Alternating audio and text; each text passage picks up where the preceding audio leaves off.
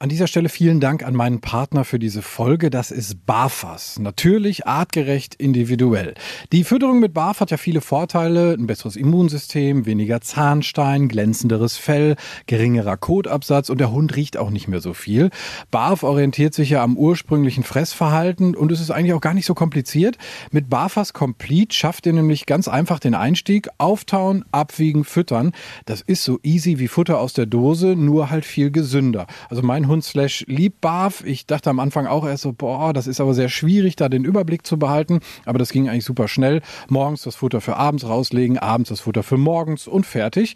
Bei Slash ist die Vorfreude auf sein Barfas-Menü riesig. Gut, man könnte auch sagen, der Sabberfaden ist länger als sonst. Steigt jetzt mit den Barfas Complete Menüs optimal ins Barfen ein, egal ob Junior, der erwachsene Hund oder auch Senior. Bei den Mixen von Barfas ist für jeden was dabei und mit dem Code Hundetalk 2023 bekommt ihr auf www.barfas.com 10% Rabatt auf Frostfutter. Also nochmal der Code Hundetalk 2023 auf www.barfas.com. Die Infos und den Link findet ihr aber auch nochmal in den Show Notes. Danke nochmal an Barfas. Hey, es ist die Premiere und zwar hier in der Pfotenwerkstatt, also nicht in der Pfotenwerkstatt generell, weil bei Dr. Lara Steinhoff war ich schon häufiger, aber in der neuen Trainingshalle. Das ist ja richtig schick geworden hier. Erstmal herzlichen Glückwunsch zu dieser tollen Location. Dankeschön. Ich bin auch ganz glücklich, dass wir sie jetzt seit Mai in Nutzung haben. Wir können ja mal ein bisschen Werbung machen. Du hast hier eine riesen Trainingsfläche. Es ist sogar Physiotherapie mit dabei. Du hast eine Physiotherapeutin hier mit im Gebäude und einen Seminarraum. Also immer mal wieder auf die Homepage gehen von der Lara. Da finden immer wieder interessante Seminare statt. Unter anderem zum Beispiel auch so Sachen wie, wie lernt mein Hund, Anti-Giftköder-Training. Und in diese Ecke wollen wir heute so ein bisschen gehen. Denn ich bin bei dir, ähm, weil ich gedacht habe, Mensch, mein Hund, der Slash, der steht hier auch, der lässt sich hier schön streiten streicheln. Ähm, der ist auf Spaziergängen immer so wild auf Kirschen, die da rumliegen und das finde ich blöd. Und da wollen wir heute mal so ein bisschen rangehen. Das machen wir. Ich muss in dieser Folge jetzt auch gucken, dass ich mich gut konzentrieren kann, weil Slash tatsächlich neben mir steht und sich hier kraulen lässt. Aber das kriegen wir hin. er ist ein kleiner Charmeur, das definitiv. Ähm, ja, also wenn jetzt jemand so wie ich kommt mit einem Hund, der so ein, so ein Thema hat, es ist ja jetzt nicht so ein wahnsinniges Problem, aber es könnte natürlich eins werden, wenn der Hund irgendwelche Sachen aufnimmt, die er nicht aufnehmen soll. Ähm, Stichwort habe ich gesagt, in Giftköder, die ja leider immer mal wieder irgendwo ausgelegt werden.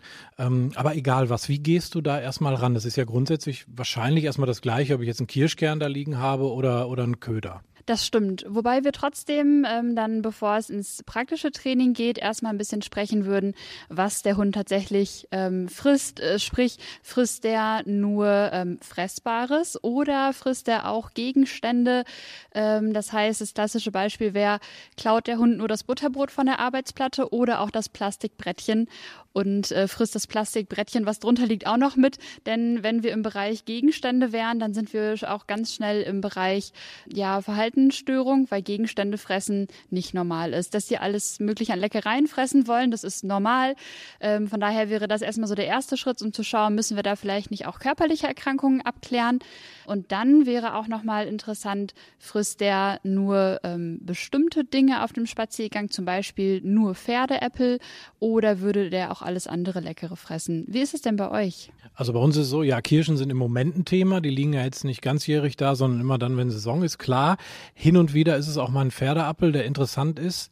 Wenn mal ein Mensch sowas hinterlassen hat, ist es leider auch sehr interessant. Ich war jetzt eine Woche wandern und er hat mir eigentlich überall rechts und links gerne mal angezeigt, wenn die Wanderer es nicht mehr bis äh, auf ein gewisses Örtchen geschafft haben. Also grundsätzlich schon auch Sachen oder wenn es ein Brötchen ist oder so.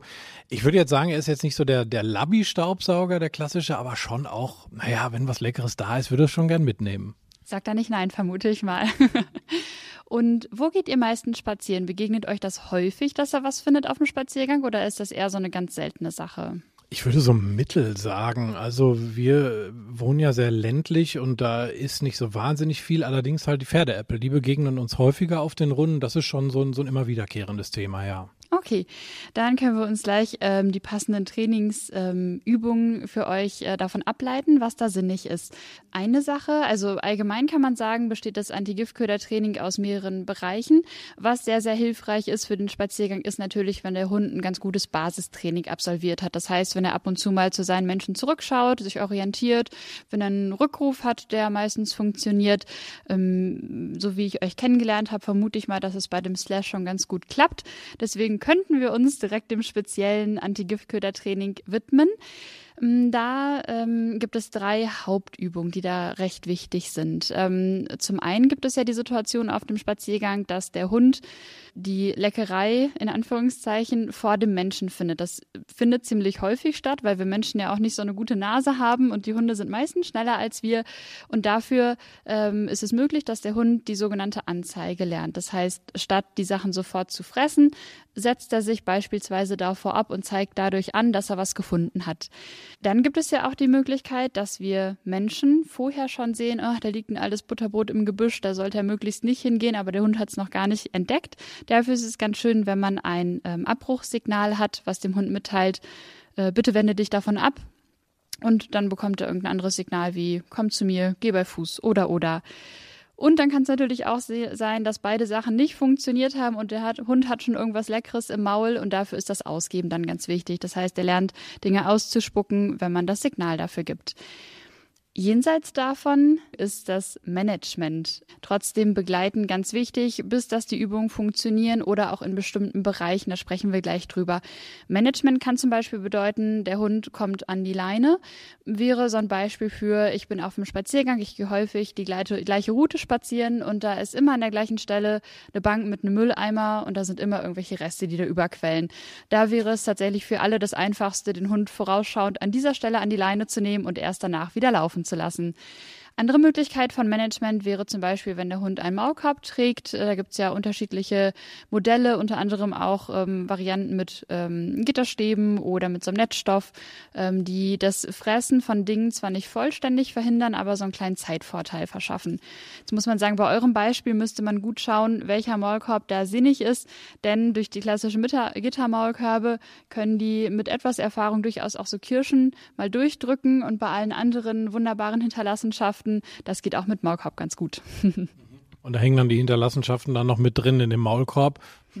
Das ist dann der doppelte Spaß, ja. Sehr, sehr schön. Also okay, das verstehe ich. Also man sollte natürlich in erster Linie erstmal darauf achten, dass äh, vor allen Dingen in den Trainingsphasen und im Idealfall dann hinterher passiert es eh nicht mehr, aber dass erstmal während des Trainings eher nicht zum Erfolg kommt. Ist das richtig? Genau, da sind wir direkt schon so ein bisschen im Bereich äh, Lerntheorie. Hunde zeigen natürlich Verhalten, was sich lohnt, immer häufiger. Das heißt, je häufiger die Hunde auf dem Spaziergang beim Stöbern irgendwas Leckeres finden, desto häufiger werden sie stöbern ähm, und auf der Suche sein, um irgendwas zu finden. Das heißt, es ist sehr hilfreich, ähm, da dem Ganzen etwas schon mal den Riegel vorzuschieben, ähm, damit dieses unerwünschte Verhalten sich nicht mehr weiter selbst verstärken kann und immer mehr wird. Ganz besonders schön wäre es natürlich, wenn man schon beim Welpen und beim Junghund so ein bisschen auf die Routen achtet, die man läuft. Ähm, wenn man jetzt mit einem jungen Hund permanent eine Strecke läuft, in der Nähe einer Schule zum Beispiel, wo ständig Pausenbrote im Gebüsch liegen, dann ähm, ja, wäre das für seine Lernerfahrung ganz ungünstig, weil er häufig Erfolge hat, was Leckeres zu finden im Gebüsch. Okay, also das versuche ich erstmal natürlich dann zu verhindern. Ähm, und wie gehe ich jetzt aktiv ins Training? Was brauche ich dafür? Wie steige ich ein? Fürs Training brauchen wir als Grundausstattung ähm, erstmal etwas, womit wir den Hund gleich belohnen können. Beim Anti-Giftköder-Training ist es in der Regel so, dass wir mit Futter belohnen, weil das meistens Hunde sind, denen Fressen sehr, sehr wichtig ist. Alternativ ist es natürlich auch immer möglich, mit zum Beispiel Spielzeug zu belohnen, bietet sich in der Regel etwas weniger an in diesem Beispiel. Von daher würde ich sagen, gucken wir gleich mal, dass wir ähm, gute Leckerchen für Slash finden und dann gleichzeitig auch ein paar weniger gute Leckerchen, sodass wir direkt mit zwei unterschiedlichen Varianten arbeiten können. Ansonsten brauchen wir für die Übung erstmal wenig an Ausstattung. Okay, das klingt gut. Das habe ich dabei. Wenig habe ich immer dabei. okay, also äh, gute und weniger gute Leckerchen. Wie äh, entdeckst du die für den Hund? Also sagen dir dann die Halter, was so irgendwie richtig toll ist? Weil ich, ich würde jetzt sagen, so er findet erstmal so Fressbares schon ganz cool. Aber mit Sicherheit gäbe es auch Prioritäten. Also wie findet man das heraus erstmal?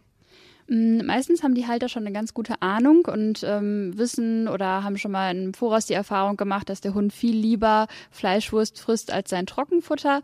Ähm, manchmal ist es das so, dass bestimmte Hunde ähm, ja, da, dass die Halter erstmal sagen, ach, eigentlich mag der alles gerne. Trotzdem finden wir meistens doch noch so ein paar Abstufungsmöglichkeiten. Also auch die Hunde, die sehr, sehr fressbegeistert sind, haben meistens eine ähm, Abstufung und es empfiehlt sich auch, bevor wir richtig ins Training einsteigen, sich eine kleine Liste zu schreiben mit Dingen, die der Hund äh, gerne mag, weniger gerne mag. Also so 15 unterschiedliche Sachen wären ganz schön. Ähm, wenn ich mit den Besitzern spreche, dann ähm, mache ich natürlich auch immer Vorschläge so aus der Erfahrung heraus. Häufig ist es so, dass, wie gesagt, alles, was Fleisch oder Käse ist, deutlich höher im Kurs steht als ähm, Trockenfutter, Karotte, äh, Gurke oder solche Sachen. Da gibt's auch immer wieder Ausnahmen. Es gibt immer die Hunde, die zum Beispiel Knäckebrot über alles setzen. Ähm, wenn man sich nicht sicher ist, dann kann man es einfach mal ausprobieren mit dem eigenen Hund. Äh, man würde sich in die eine geschlossene Hand zum Beispiel ein paar Gurkenscheiben legen und in die andere geschlossene Hand eine Scheibe ähm, Fleischwurst und dann erstmal dem Hund die Faust mit den äh, Gurkenscheiben vor die Nase halten. Dann wird er vermutlich daran schnuppern, um zu schauen, was drin ist und dann versuchen, ihn mit der Hand mit der Fleischwurst von den Gurkenscheiben wegzulocken. Meistens klappt das beim Otto-Normalverbraucherhund und dann würde man anschließend noch die Gegenprobe machen und versuchen, ob man den Hund mit der Hand mit den Gurkenscheiben auch von der Fleischwurst weglocken kann. Wenn das nicht klappt, dann wissen wir, ah ja, die Fleischwurst scheint wohl höher im Kurs zu sein. Und so kann man, wenn man Lust hat, einfach mal ein paar Dinge gegeneinander verproben, was der Hund leckerer findet. Okay, dann nehmen wir mal das Beispiel Gurke, Fleischwurst. Also da würde ich bei Slash auf jeden Fall sagen, die Fleischwurst toppt die Gurke. Was ähm, mache ich dann? Das heißt, die, die Gurke lege ich dann so als Ablenkung hin und wenn er irgendwie nicht hingeht, bekommt er die Fleischwurst, so ganz platt formuliert? Genau, ein bisschen ähm, komplexer ist es gleich noch in der Übung, aber ähm, das ist erstmal der Plan. Das heißt, im Training ist es relativ äh, lange so, dass sie, ähm, dass die Verlockung erstmal weniger attraktiv ist als die Belohnung. Ähm, zum einen, um den Hunden einen guten Einstieg ins Training zu geben, dass sie es gut schaffen können. Zum anderen, weil es schön ist, wenn es nahezu zur Grundüberzeugung wird für die Hunde. Das, was meine Menschen haben, das ist immer besser, weil es in Hunderten und Tausenden von Trainingswiederholungen immer so der Fall war. Womit würdest du denn jetzt beim Slash jetzt in diesem ganz konkreten Fall anfangen? Die Übungen, die man für den Hund auswählt, sind ja immer pro Hund etwas unterschiedlich und natürlich auch für die Lebenssituation etwas unterschiedlich. Ähm, ich habe die Erfahrung gemacht, dass viele Halter sehr, sehr gerne die Anzeige trainieren möchten, weil das natürlich auch schick ist und ähm, eine tolle Sache ist, wenn der Hund die Sachen nicht mehr frisst, sondern nur anzeigt.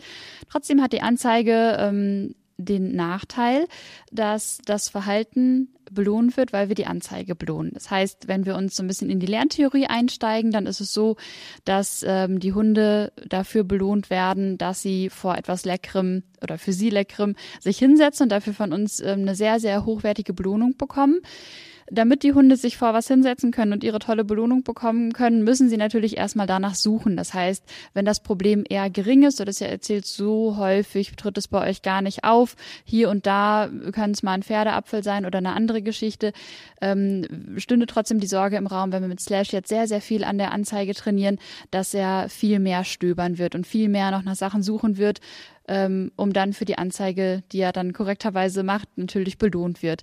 Deswegen würde ich vorschlagen, ähm, dass wir das Abbruchssignal mit ihm trainieren und vor allen Dingen uns darauf konzentrieren, ähm, dass er für ein Alternativverhalten belohnt wird. Das heißt, würden wir jetzt nur das Abbruchssignal trainieren, dann wäre es die gleiche Falle, in die wir tappen würden wie bei der Anzeige. Ähm, er würde auf Sachen zusteuern, du gibst ein Abbruchssignal, er wird dafür belohnt und er würde vermehrt auf Dinge zusteuern, weil es natürlich wieder belohnt wurde. Das heißt, heißt, ähm, natürlich trainieren wir das Abbruchssignal, um es einsetzen zu können im Alltag. Trotzdem sollten wir uns darauf konzentrieren, dass er viel dafür belohnt wird, wenn er einfach an Dingen vorbeigeht, weil das ist ja das Verhalten, was wir eigentlich gerne haben möchten. Okay, wie würden wir jetzt damit anfangen? Ähm, wir würden gleich einmal für den Slash äh, etwas weniger attraktive Leckerchen und sehr, sehr gute Leckerchen ähm, rausholen. Und dann machen wir es gleich so, dass du in deine eine Hand die wenig attraktiven Leckerchen ähm, hältst. Mach gerne eine Faust damit und leg die Faust auf den Boden. Mm, es könnte gut sein, dass der Slash dann erstmal an der Faust schnuppert, weil da natürlich Fressbares drin ist. Ähm, und dann müsstest du schnell sein, denn es wird der Moment kommen, an der Slash von der Faust zurückweicht, ähm, vielleicht den Kopf abwendet oder sogar einen halben Schritt zurückgeht. Genau in diesem Moment gibst du Slash dein Markersignal, also das Lobwort, was für ihn immer ähm, Leckerchen bedeutet, und fütterst ihn mit den guten Leckerchen aus der anderen Hand. Gerne relativ weit entfernt. Das heißt, wenn du die Hand mit dem langweiligen Futter direkt vor dir auf den Boden gelegt hast, dann kannst du den Arm mit den guten Leckerchen relativ weit zur Seite strecken, damit er ähm, weit von dem langweiligen Futter belohnt wird. Okay, Menschen, die jetzt schon häufiger den Hundetalk gehört haben, wissen, dass bei mir schon wieder im Kopf jetzt rumrattert, oh Gott, ich muss mir so viele Sachen auf einmal merken. Aber bis jetzt habe ich das, glaube ich, halbwegs gut hinbekommen. Ich, ich gebe mir Mühe. Okay, also ja, ich, ich verarbeite das nochmal und ähm, dann, dann legen wir gleich los. Ich bin sehr gespannt. Das machen wir. Ich stehe ja direkt neben dir und werde dich die ersten paar Wiederholungen auch durch die Übung ein bisschen durchcoachen, bis dass du den Bewegungsablauf dann verinnerlicht hast. Am leichtesten geht die Übung, wenn du dich erstmal auf den Boden hockst, oh, weil du dann bequemer die eine Hand auf den Boden legen kannst mit dem langweiligen Futter. Pack am besten deine Hand mit dem spannenden Futter hinter den Rücken. genau, dann ist sie ein bisschen außer Reichweite von Slash. Und die Hand mit dem langweiligen Futter legst du jetzt auf den Boden. Der schnuppert schon und das erste Mal hat er sich schon ganz schnell wegbewegt. Genau. Und sobald er sich wegbewegt, sagst du dein Markersignal, ein Lobwort. Und wenn er den Kopf dann wegbewegt, kriegt er ein gutes Stückchen Futter. Der Slash ist ganz schön schnell. Das heißt, die erste Wiederholung hatten wir gerade schon. Und wir sehen jetzt bei ihm, er weiß, wo das gute Futter herkommt. Er möchte gar nicht mehr an die Hand mit den langweiligen Leckerchen ran. Das heißt, wir können einen Trainingsschritt weitergehen. Im Moment hast du das langweilige Futter in der Faust verborgen.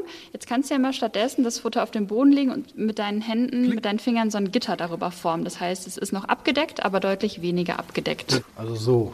Genau, das ist für ihn etwas leichter zu erreichen. Und er hat gerade kurz dran geschnuppert und sich sofort wegorientiert. Er ist wirklich blitzfix und guckt nämlich gerade schon die ganze Zeit deine Hand auf dem Rücken an. Und er sabbert. Ja, ein bisschen. Wir haben ja schon den Boden voll. Mach es doch nochmal so, nimm das langweilige Futter hoch und leg es nochmal neu auf den Boden. Und sobald sein Kopf weggeht, wir warten mal einen kleinen Moment, jetzt hat er gerade die Nase davor gelegt. Super, wunderbar. Auch da sagt er, das ist ja leicht für mich. Das heißt, du darfst gerne das langweilige Futter wieder hochnehmen, auf den Boden legen und jetzt noch weniger mit der Hand abdecken. Super, er hat sofort den Kopf wieder weggenommen. Okay, also ich bin noch viel zu langsam, ja. Er ist, er ist zehnmal schneller als ich. Das muss man ja fairerweise mal sagen. Aber er ist auch wirklich rasend schnell. Wir können hier so durch die Trainingsschritte durchgaloppieren. Das heißt, beim nächsten Mal machst du doch mal so, du legst das langweilige Futter wiederum auf den Boden und lässt deine Hand so drei, vier Zentimeter darüber schweben. Gespanntes Warten. Noch versucht das mit Hypnose. Schade, dass ihr uns jetzt nicht sehen könnt, weil er den Kopf gerade auf den Boden gelegt hat und es anstarrt, aber wegorientieren ist gerade noch etwas schwierig. Gut, was halt witzig ist, er, er, er weiß halt genau, welche, was ich von ihm gerade will. Ne? Er, er, nimmt dieses Futter nicht und wartet halt auf das Bessere im Grunde genommen. Wobei, wenn ich jetzt nicht aufpassen würde, würde er das äh, vermeintlich Schlechtere auch nehmen. Ne? Genau. Je nachdem, wie sehr die Hunde da motiviert sind, ist es so, dass man teilweise deutlich länger die geschlossene Faust auf dem Boden liegen hat ähm, und dann ähm, es langsamer steigert. Bei ihm konnten wir jetzt ja eigentlich in jeder Wiederholung etwas schwieriger werden, weil wir gesehen haben, er geht gar nicht dran. Die Wiederholung, unsere letzte, wo du das Futter offen auf den Boden gelegt hast und die Hand nur ein paar Zentimeter drüber ähm, schweben hattest, da ähm, war ja zu sehen, dass er deutlich länger braucht, um sich abzuwenden. Das heißt, wir würden erstmal genau bei dieser Schwierigkeitsstufe bleiben, bis dass er sich auch auf dieser Schwierigkeitsstufe, das heißt langweiliges Futter auf dem Boden, die Hand drei, vier Zentimeter drüber, blitzschnell abwendet und dann machen wir es wieder schwieriger für ihn. Okay. Wie geht jetzt der nächste Schritt? Er ruft schon alles ab, was er mal so kann. Sitz, Platz. und wieder das Platz. Wir wiederholen den Schritt von gerade nochmal, weil er da relativ lang gebraucht hat, um sich abzuwenden. Das heißt, du legst das langweilige Futter auf den Boden und lässt die Hand ein paar Zentimeter drüber schweben.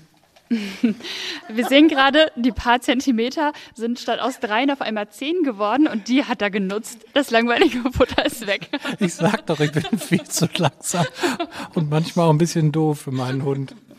Okay, ich hab Wir haben Gott sei Dank noch Nachschub. Ja. Sehr gut, das war wunderbar. Und wir sehen bei Slash, er ist ein schlaues Kerlchen. Trotzdem müssen wir unbedingt die Trainingsschritte einhalten. Wir waren bei drei bis vier Zentimetern, wollten das nochmal wiederholen und dann hat sich plötzlich die Hand doch weiter wegbewegt und das war sofort zu schwierig. ich würde sagen, wir bleiben nochmal beim gleichen Trainingsschritt, den drei, vier Zentimetern über dem Futter.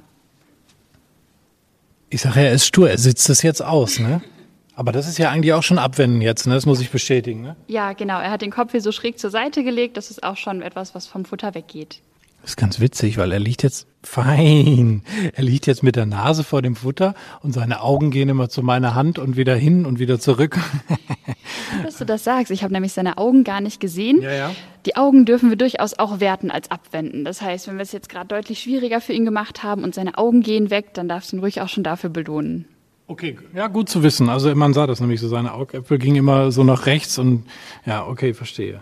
Okay, wir bleiben noch mal ein einziges Mal bei diesem Trainingsschritt ja. und ich glaube, dann können wir es auch steigern. Okay. Super. Ja gut, da ging es ganz schnell. Das heißt, dann macht euch jetzt Super. mal tatsächlich aus den 4 cm über dem Futter 8 cm über dem Futter. Ja, klasse. Und das von 25 hat aber Gott sei Dank trotzdem sehr Yay. gut geklappt, ja. Herrchen ist immer ungeduldig und will meistens zu viel. In diesem Falle, wer wagt, gewinnt. Sehr schön. Das heißt, mittlerweile sind wir mit ihm so weit, dass du die Hand ganz bis an deinen Körper zurückziehen mhm. kannst mhm. und er sich recht zuverlässig abwendet. Was du bis jetzt noch gar nicht gemacht haben, ist das Ganze irgendwie benannt. Das heißt, du hast kein Pfui, kein Aus, du hast ihm kein Signal gegeben, okay. bewusst.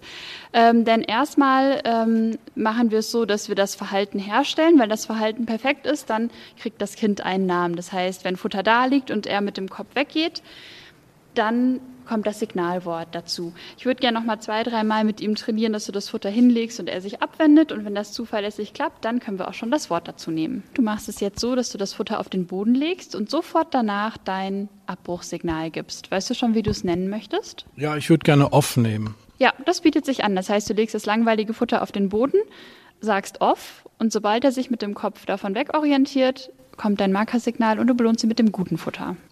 Off. Gut zu spät. Aber du bist sehr schnell im Füttern. Das, ähm, das, das äh, kompensiert das ein bisschen. Das kompensiert ja. meine andere.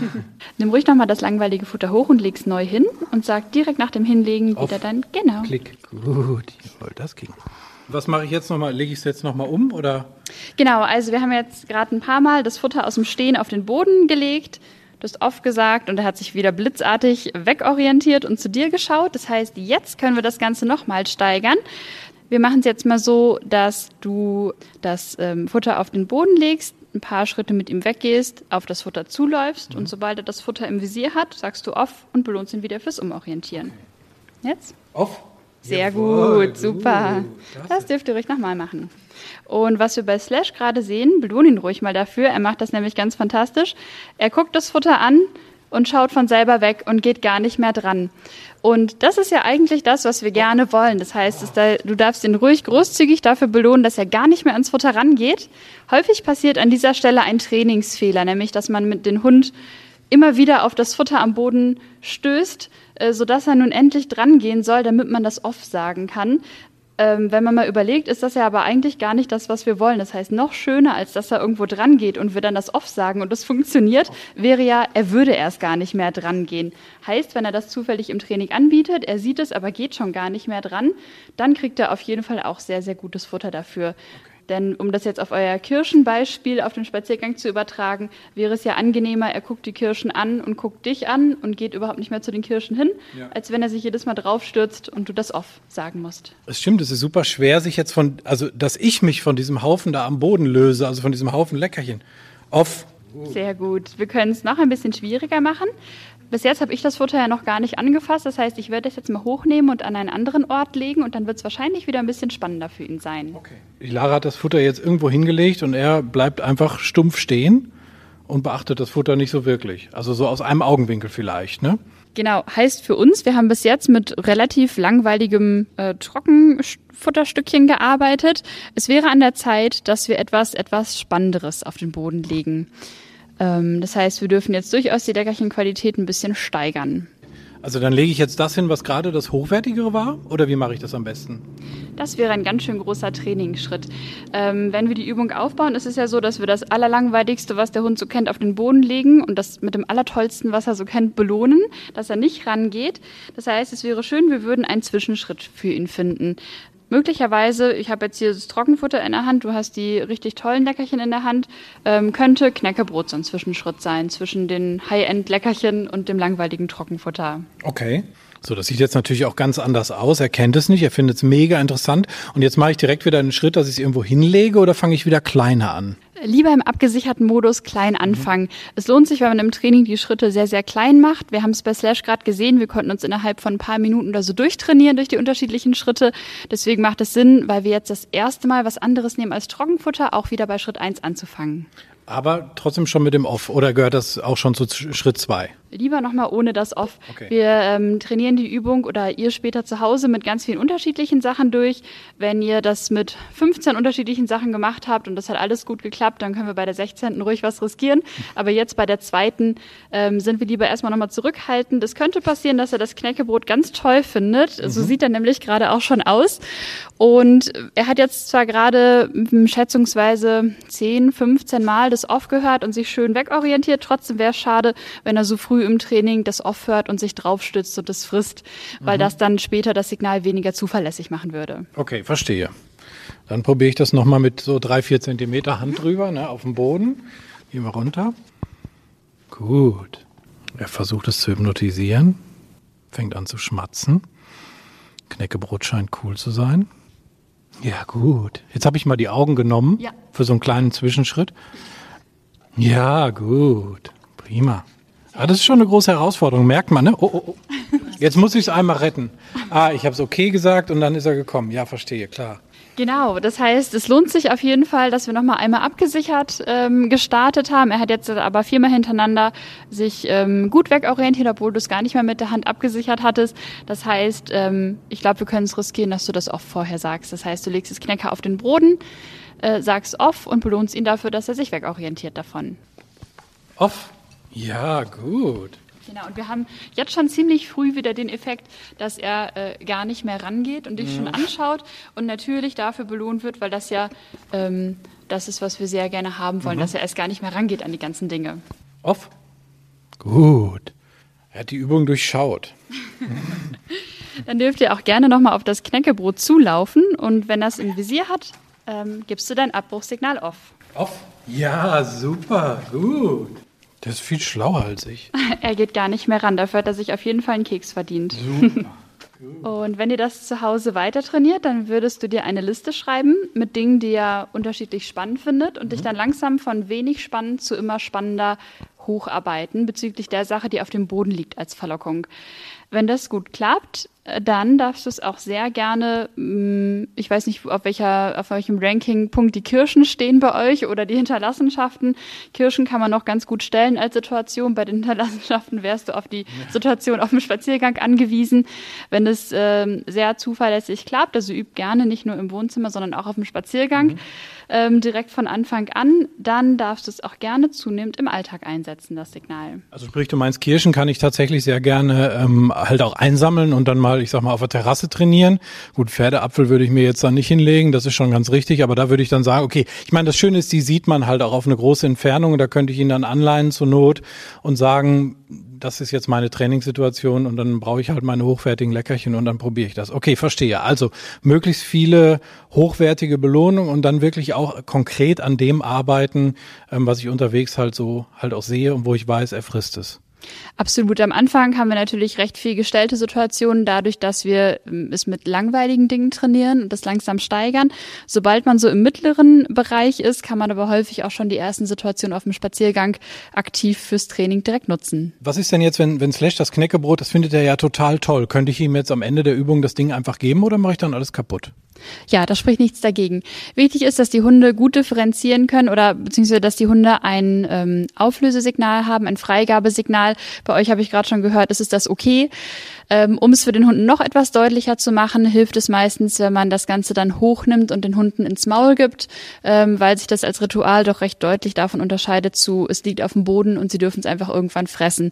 Nicht so günstig wäre, wenn die Hunde die Erfahrung machen, ich darf es immer dann fressen, wenn meine Halter mir den Rücken zukehren, weil sie es dann nicht sehen, sondern ähm, es lohnt sich sicherlich, gerade wenn man mit tolleren Sachen als Verlockung auf dem Boden arbeitet, damit auch zu belohnen, weil es etwas ist, was die Hunde sehr, sehr gern haben wollen. Das heißt, es können nutzen für unser Training, aber gerne als Ritual entweder mit einem eindeutigen Freigabesignal oder hochnehmen ins Maul geben zur Belohnung.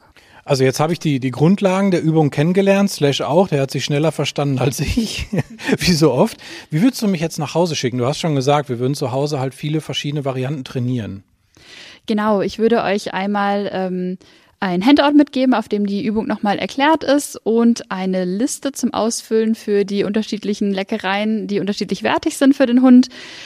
Und dann würde ich euch ähm, diese Aufgabe, die wir gerade trainiert haben, als Hausaufgabe mit auf den Weg geben. Ansonsten parallel dazu schon mal die Aufgabe geben, auf dem Spaziergang Ausschau zu halten. Gibt es Situationen, an denen Slash vielleicht einfach an Dingen vorbeigeht und sie gar nicht nimmt und das definitiv hochwertig zu belohnen?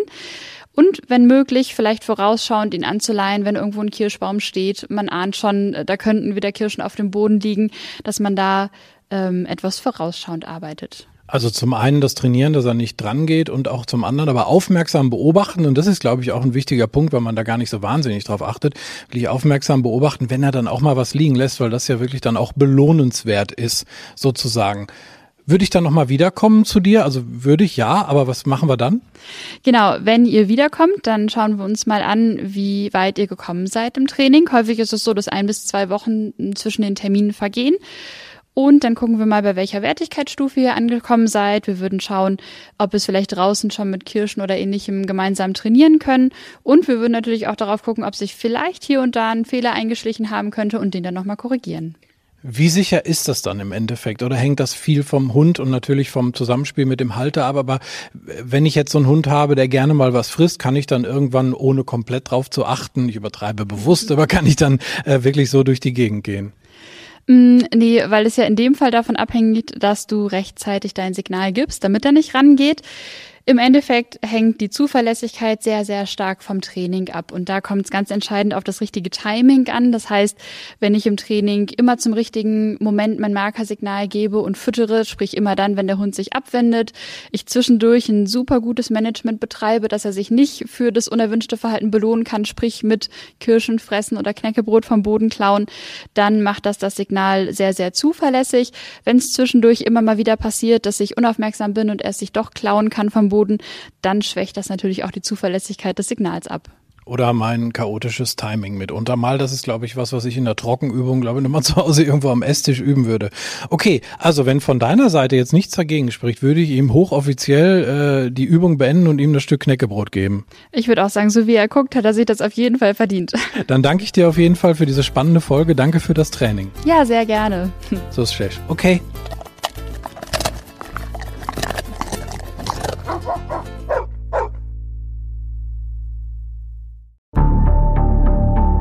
Lange kann ein Mörder sein dunkles Geheimnis bewahren? Wann bekommen die Angehörigen Gewissheit und die Opfer Gerechtigkeit? Jedes Jahr werden bei der Polizei rund 100.000 Menschen als vermisst gemeldet. Drei Prozent davon, also 3000 Menschen, bleiben länger als ein Jahr verschwunden. Einige werden nie wieder gesehen. Seit gut drei Jahren arbeitet die Polizei in NRW mit sogenannten Cold Case Units. Das sind Abteilungen, die wirklich nur damit beschäftigt sind, Mordfälle zu bearbeiten, die teilweise seit Jahrzehnten ungeklärt sind.